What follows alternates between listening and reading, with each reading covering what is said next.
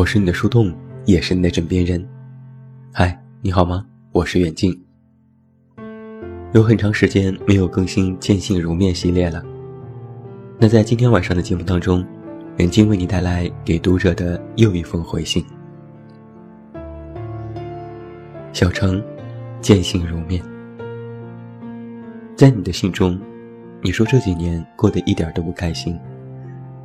明明是自己当初坚持要做北漂。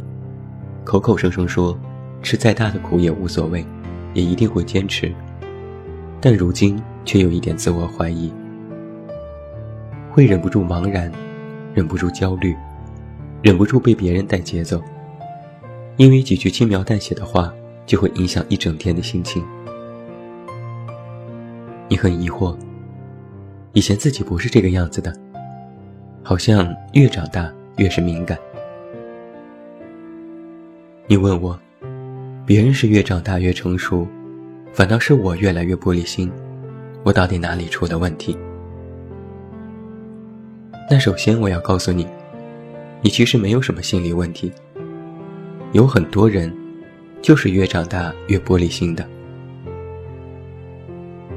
我们读过许多关于玻璃心的文章，在这些文章里，分析它的成因，解析它存在的特性。直到解决它的办法，都很有针对性。但是这些文章里，却很少提到和你类似的人。为什么有些人越长大越玻璃心呢？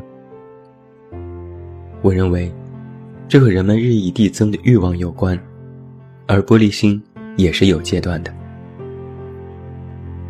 我们来举一个例子，在学生时代，我们唯一的任务就是学习。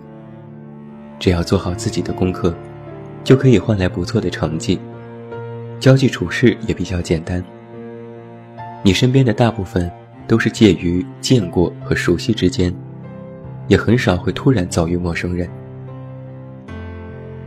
那时的生活也比较单一，处理起来也还算游刃有余。你可以利用现在的头脑、能力、资源，去过好自己的生活，去学习。哪怕有麻烦，也不至于无法可解。然后猛的一下，你一头扎进社会，眼前的事业不可同日而语，手头要处理的突发事情也会增多，接触的人也更多，应接不暇。你曾经的那些方法论，不足以面对此刻进入社会的人生，就会感觉迷茫。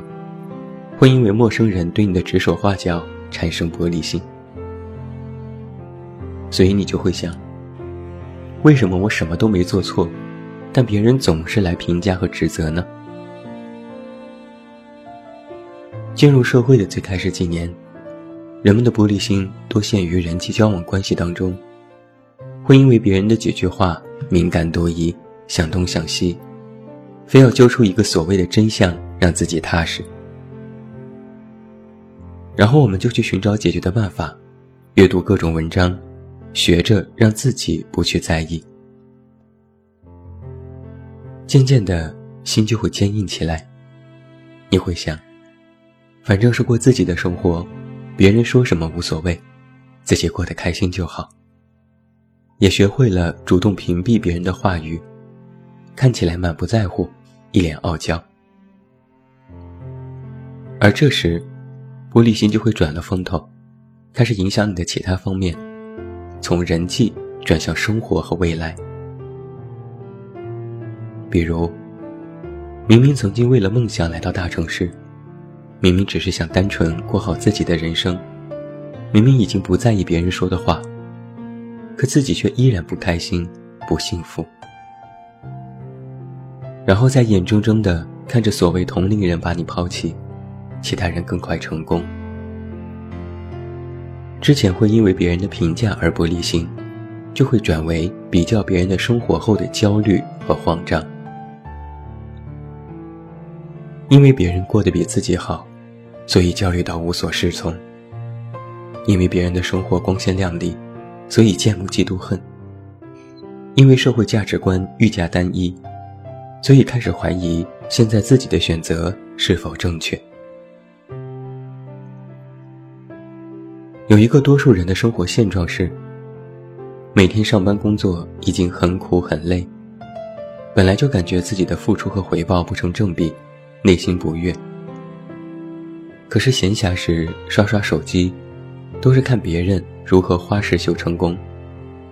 朋友圈里，到处都是旅行的、发财的、结婚的、有钱的。于是你就会莫名的觉得。人人活得都比自己好，只有自己猪狗不如。那这种心理，其实也是一种玻璃心。有心理学家曾经分析过人为什么会出现玻璃心，说了一通理论。我把它翻译成白话和你进行探讨。第一，应对世界的态度单一，自我格局不够大。第二。喜欢通过比较来获取认同。第三，太弱，太闲。小程，在你的来信当中，你说了自己一些玻璃心的事情。表面上看，你是在和别人进行比较，太过在意别人的看法是一种敏感。但其实更为深层的原因是，当你和别人进行比较。并格外在意别人的评价时，你其实是在渴望一种世界认同。这本来无可厚非。人活在这个社会当中，自我价值当然需要外界支持。但若是忽视了自我肯定，那么就特别的容易玻璃心。而这有一个后遗症是：当你越需要外界的认同时，你就会越忽略自我的认同。反之，如果你善于自我认同，反倒不需要外界的认同来肯定自我。还有一个事实是这样的：你现在北漂，做普通的工作，过普通的生活，说不上多好，但是也谈不上有多糟，但确实没有那么的光鲜亮丽，甚至有许多无法与外人诉说的苦楚。而当你的生活没有达到一个理想的状态，你的欲望也没有被及时满足的时候，就会首先自我怀疑，然后过分在意别人的眼光。自己比较弱，就会频繁的接受外界不美好的声音，抗压和自我释怀的能力都会比较低，学不会屏蔽。我们在谈论如何处理玻璃心的时候。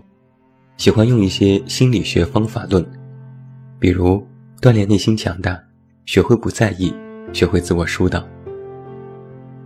但是光靠自我安慰，实际上不能彻底解决玻璃心，反倒容易走向自欺欺人的阶段。试想一下，你的生活还是一团糟，别人又对你说三道四，但你选择了充耳不闻，一直说自己很优秀、很棒。这很显然就是另外一种自负了。所以啊，我给你的建议只有四个字：放弃治疗。所谓放弃，就是要承认，你的确是一个玻璃心，这没有什么好丢人的。不同的人有不同的性格，你敏感脆弱，容易多想，这不是错。但是有一些人。特别喜欢拿着玻璃心来做幌子，来掩饰自己为人处事上的短板。一旦出现什么问题，就会说：“没办法，我玻璃心呢。”生而为人，难免会有创伤，人人都有难言之隐，这很遗憾。但是不能拿着这种创伤，来当做一种理由，用以安慰自己人生的失意。所以，不必夸大玻璃心对你人生的影响，它其实真的不会让你怎么样，无非是情感表达不顺畅而已。而我之所以要劝你放弃治疗，最重要的原因是，相比改变自我性格的困难程度和时间成本，改变自我环境其实更加容易一些。来和你说一件我的事。我就是一个很玻璃心的人，敏感、矫情、死傲娇、还嘴贱。我写文章的时候看似人畜无害，但实际上我也有许多的性格缺陷。很久之前，我公号开始做广告推广，有读者就表达过不满，这当时让我非常生气，恨不得把这些人揪出来狠狠地怼一番。我曾经和我妈吐槽过，本来期待我妈和我站在同一战线，但结果她说。你做的就是这样的工作，怎么能保证别人不会骂你呢？你做的就是公共服务行业，好的坏的都要一起收下。与其生气，倒不如想想怎么写好文章，让大家不介意推广告，让大家更易接受。当下我就豁然开朗了。小程，每个人的性格当中都有短板。你不需要因为自己玻璃心，就觉得好像有什么心理问题，大可不必慌张。坦然承认你的性格弱点，但这并不是无法原谅的一种错误。